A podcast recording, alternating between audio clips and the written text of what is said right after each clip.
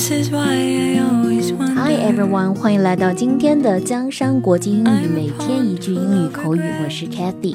Welcome to Jiangshan International English. I'm Cathy. Today is a sentence is Let's get down to the business. Let's get down to the business. Let's get down to the business. Let's get down to the business.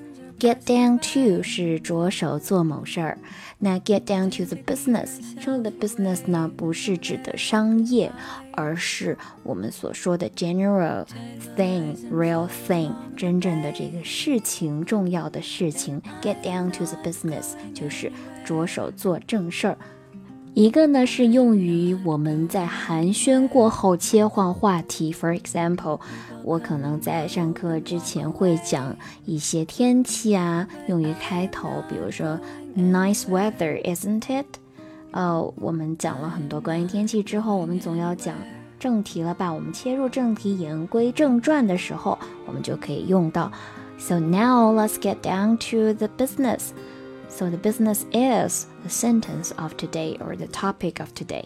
那第二种呢是对方很明显的跑题了，跑题了，off the topic off o f f double f 双 f 的 off。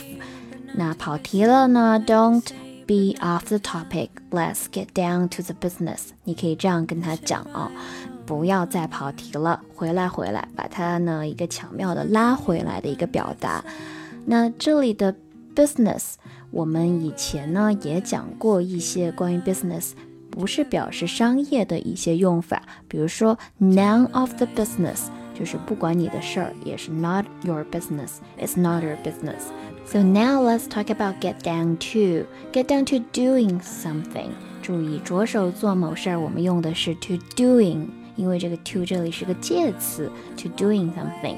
Let's get down to learning English，我们着手学一下英语。OK，这里就是用的 to doing something. something，那或者是直接加名词，像 the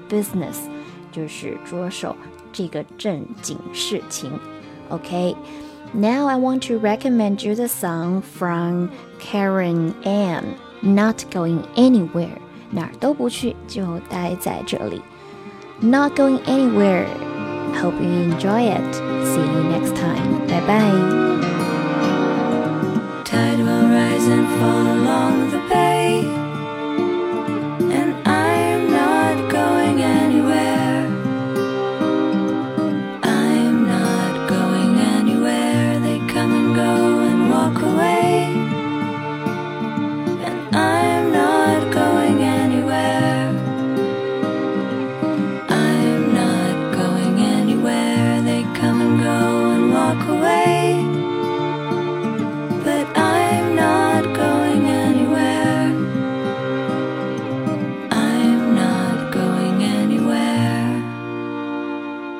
Tide will rise and fall